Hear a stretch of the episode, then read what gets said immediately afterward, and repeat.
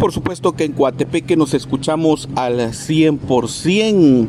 Elementos motorizados de la Policía Nacional Civil lograron la recaptura de un sujeto el cual la mañana de ayer lunes se fugó de los tribunales de justicia del municipio de Coatepeque cuando fue traído de la granja penal Cantel a la primera declaración, ya que era acusado del delito de robo agravado. Tras varios operativos realizados en varios barrios, colonias y zonas del municipio de Coatepeque, la élite motorizada de la Policía Nacional Civil logró ubicar a José Guillermo Bautista Flores, de 26 años, alias El Hamburguesa, en una residencia en el barrio Candelaria del municipio de Coatepeque y tras un operativo táctico y rápido lograron la recaptura de este reo.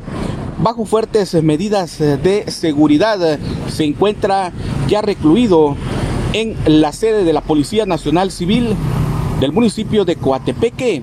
Esto para evitar que nuevamente se fugue.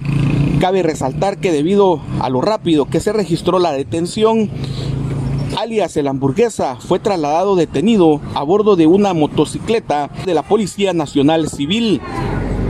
Esta persona será puesta a disposición del juez correspondiente para que sea este quien resuelva su situación legal.